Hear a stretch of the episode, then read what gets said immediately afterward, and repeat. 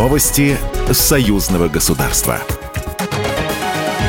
Здравствуйте, в студии Екатерина Шевцова. В Москве 9 мая состоится парад Победы, который будет посвящен 78-й годовщине Победы в Великой Отечественной войне, передает ТАСС. Помимо трансляции парада на ТВ и интернет-ресурсах, жители и гости столицы смогут увидеть его на центральных улицах Москвы – Варшавском шоссе, Ленинском проспекте, Ленинградском шоссе и других. Парад будет показан на 100 цифровых медиаэкранах столицы. Центральная праздничная площадка 9 в Минске разместится у Дворца спорта, где пройдут основные мероприятия. Телеканал «Белрос» в режиме реального времени будет показывать основные мероприятия Москвы и Минска. В 10 утра парад Победы. В Москве в 18.56 минуту молчания светлой памяти павших в борьбе против фашизма. И в 21.30 прямая трансляция из Минска грандиозный гала-концерт в честь Дня Победы.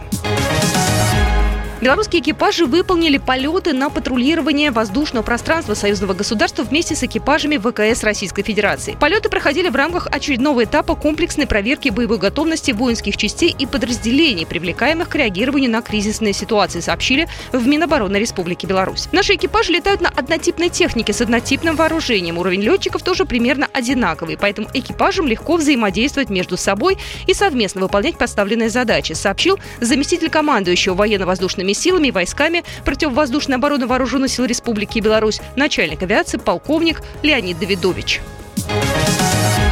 Встреча глав государств, членов Шанхайской организации сотрудничества намечена на июнь-июль. На данный момент идет проработка графиков. Заявил сегодня министр иностранных дел России Сергей Лавров по итогам заседания Совета министров иностранных дел стран-членов ШОС, передает ТАСС. Лавров отметил, что у членов организации есть общее видение проблем, которые сохраняются сейчас на мировой арене. Есть общее желание координировать наши действия и в ООН, и на Евразийском континенте с такими структурами, как ЕАЭС, АСИАН и в более глобальном плане сотрудничать со странами БРИКС. БРИКС, указал министр.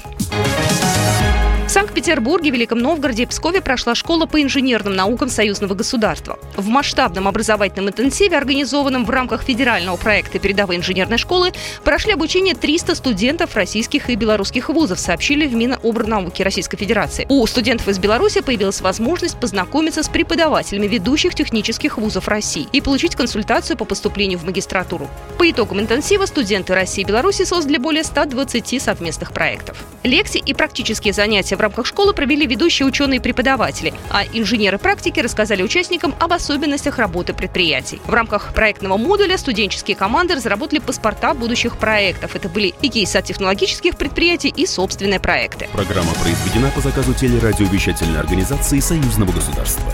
Новости Союзного государства.